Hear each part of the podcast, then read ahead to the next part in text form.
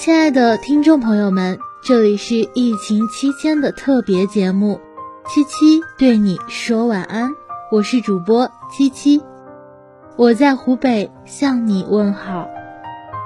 这段时间，相信大家都和七七一样，每天最关注的就是疫情的实时动态，期盼能够听到更多的好消息。可是意外总是猝不及防。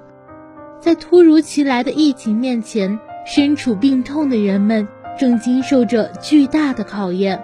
对于我们这些每天待在家中祈祷疫情消散的人，其实也是一次不小的考验。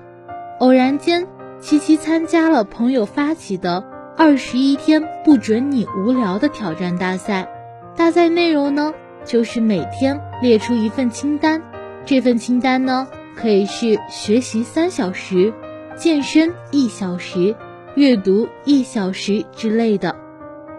具体呢，就可以根据自身的情况来决定，然后通过照片的方式记录下你的成果，最后再将照片整合，还可以加上几句你的小小心得，发到朋友圈中打卡。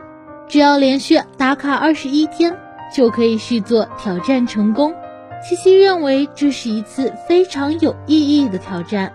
二十一天的时间，说长不长，说短也不短，但没准儿在二十一天后，迎接你的会是不只是挑战成功的喜悦，可能还有久违的自由。